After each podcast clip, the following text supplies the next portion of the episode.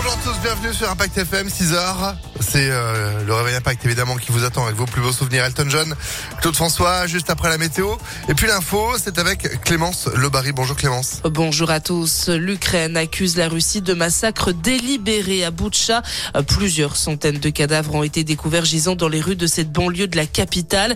Le président ukrainien Volodymyr Zelensky a notamment estimé que les dirigeants russes devaient être tenus pour responsables pour des meurtres et des tortures. La Russie, elle nie et accuse les Ukrainiens d'avoir fabriqué toutes les vidéos et photos euh, publiées. Des crimes en tout cas vivement euh, condamnés par la communauté internationale. Washington, Paris, Berlin ou encore Londres ont dénoncé des atrocités, voire des crimes de guerre. Le secrétaire général des Nations Unies, Antonio Gutiérrez, lui réclame une enquête. Dans le reste de l'actualité, les Français appelaient à limiter leur consommation d'électricité en cause la vague de froid. Le gestionnaire du réseau électrique RTE s'attend à une situation tendue aujourd'hui. Un pic de consommation est attendu ce matin autour de 9h.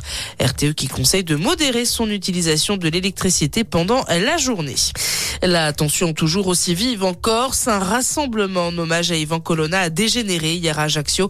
Des manifestants et les forces de l'ordre se sont affrontés. Une canalisation de gaz a notamment pris feu.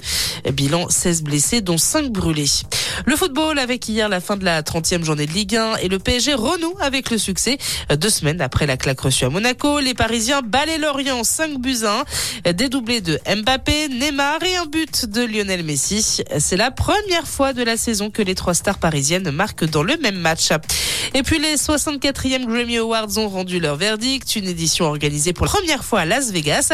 On retiendra notamment le Grammy Award de la révélation de l'année décerné à Olivia Rodrigo. Bruno Mars et son groupe Silk Sony, eux, ont reçu le prix de la chanson de l'année avec le titre de Silk Sonic. Une cérémonie marquée par l'intervention de Volodymyr Zelensky, le président ukrainien qui a une nouvelle fois demandé le soutien des Américains à son pays.